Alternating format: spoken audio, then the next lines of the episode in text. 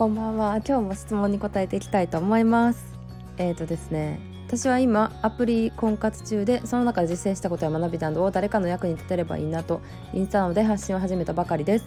ただ今は恋愛ブログとか婚活コンサルはやっぱりたくさん人がいてすごい人を見れば見るほど私が発信する意味がないんじゃないかと思ってしまいます。婚活発信は一切見ないというのも有効だと思いますが今から始める方へこんなオリジナルな発信を意識したらいいなど何かアドバイスがあればぜひ教えてください。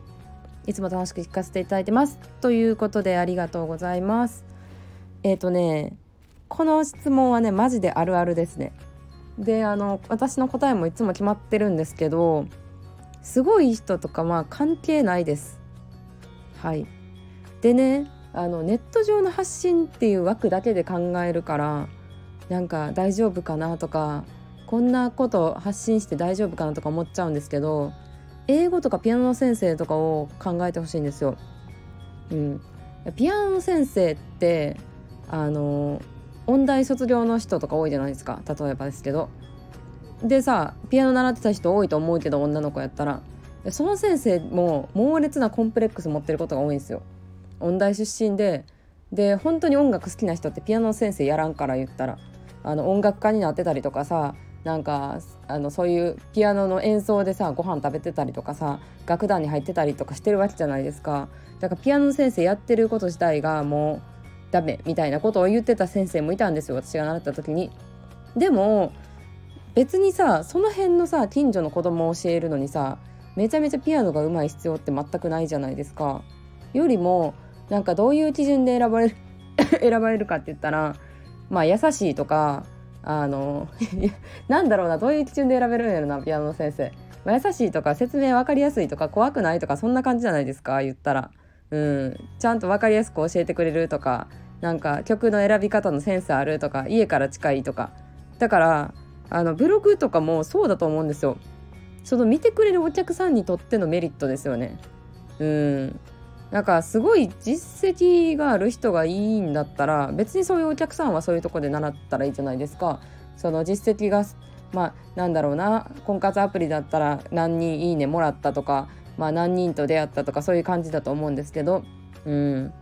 でもうーんなんだろうな。どっちもいいところがあるっていうなんかコンセプトとかも大事なんですけどうん、そんなになんかすごい人がいるから自分がやる意味ないとかって思う必要は全くないと思いますけどね。英語の先生とかもそうじゃないですか。ほんまに英語喋れる得意なんやったらさそれを仕事にしたらよくないって思うわけですよ。あの子供に教えるとかさその会社員の人に英語を教えるんじゃなくて通訳とかやったらいいじゃないですかって話ですけどでもそれを求めてないわけですよねお客さんからした時に。うん、なのでなんか人にこう教えたりとか伝えるのが楽しいのであればそれをそのままやったらいいと思うしお客さん自分のところに来てくれたお客さんが求めることを教えてあげたらそれでいいと思います。うんそんな感じかな。であとはすごい有名な人のそれぞれのメリットとメリットを話すとすごい有名な人のメリットっていうのはやっぱ実績がちゃんとしてるから信頼性があるとかすでにいっぱいお客さんがいるとかまあそういうことだと思うんですけど逆にデメリットはもうそのすごすぎる人ってさ直接会ったりとかすることできないわけじゃないですか。対面でコンサルとか受けるにしても、まあ、すごいあのたくさん受けたい人がいるから高額だったりとかっていう感じでこう個別で見てもらえないっていうのがあると思うんですよね。でもまああのそこまで有名じゃない人やったら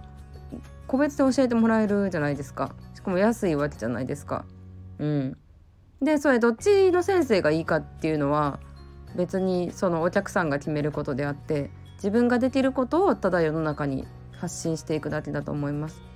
うん、私もそんな感じだったかな。うん、自分ができることその時その時の自分ができることとか得意なこととか好きなことを発信してでも好きなことイコールお客さんが求めてることじゃないパターンもさあるからそうなったら私は楽しく発信してるけどこれ明らかにアクセス少ないなとかこれ明らかに再生数少ないなとかやっぱあるわけですよ。悲しいかな。まあそしたらそこはお客さんに寄せていく必要はありますよね。うん。自分にとってはそんな大事と思ってないけどお客さんってこういうこと知りたいんやって思ったらそうお客さんに合わせた発信をしていきますけどね。そしたらちょっとずつこう見てくれる人が増えるっていう感じですね。うん、なのでまあ何でもいいからとりあえず発信したりあとは生身のお客さんと会うっていうのは結構大事かもしれないですね。今なかなか直接会うの難しいかもしれないですけど Zoom とか LINE とかいくらでもやり取りするツールあると思うしそういうので直接お客さんとやり取りしないとなんかやっぱ自分の頭の中でお客さんってこれ求めてるだろうなって思うことを実際にこうお客さんが聞いてくることって結構なズレがあったりするんですよ。あここ知りたかったんやみたいな。あこういうところこういう知識でいいんやとかって思うんで生身のお客さんと会ってそれをコンテンツにしていくっていうのをやっていくといいんじゃないでしょうか。はい参考になったら嬉しいです。ありがとうございました。レターまだまだお待ちしています。